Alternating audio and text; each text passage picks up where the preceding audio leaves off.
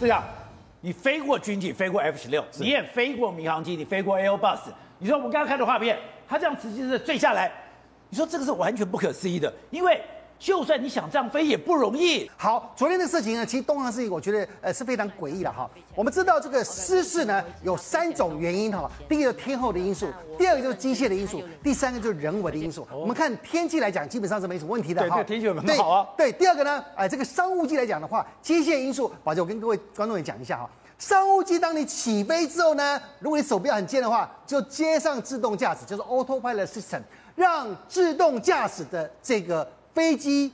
按照电脑的轨迹来飞行，我知道昨天那样的一个位置，那样的一个高度，而且它是七三七，照理讲它应该在一个自动驾驶的状态。好，这是重点了哦。自动驾驶的状态是什么？它有好几部电脑，它会一直不断的交错它的数据，来找出最好的数据，让你这个飞行计划按照你的轨迹去飞行。好，所以这时候呢，在长城飞行过程中，机长的这个角色，机长、副机长角色就在这边，不管你看书也好，念经也好，或者喝咖啡也好，哎。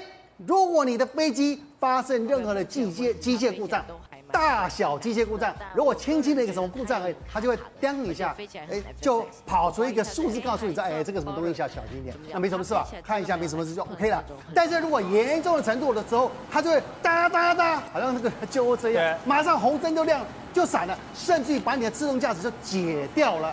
你就要什么？赶快手动接手去看你的这个，你是不是发动机失效，或者你是液压失效，或你没有电了，你就赶快去衔接。为什么？因为当你故障的时候，就表示这两套、三套有问题。但是我们讲了，这个天上的飞机跟汽车不一样了，它不可以只有一套，所以至少都有两三套。它是警告你这个飞机有状况了，所以你要赶快接手，让另外一套能够衔接啊，这个东西没问题吧？啊，所以这基本的一些故障好。像昨天这个垂直下掉是什么概念？而且我真的想不透了，为什么呢？好，当我刚刚讲的机械故障解掉之后，你就开始照着飞嘛，照你手动来飞嘛。好，你一个发动机就是引擎故障没关系，还有另外一颗嘛。我只要等下舵摆平之后，甚至于自动驾驶还可以帮你接手哦，你不会偏侧，你还是可以飞嘛，对不对？第二种你说，好，你无线电或电失效没关系，还有备份的，你压一压失效还是有备份。所以简单讲，你如果任何的故障情况下，你还是可以保持飞机才操作。哎，这个大陆网友用模拟机来示范一下，当你今天昨天的概念是什么？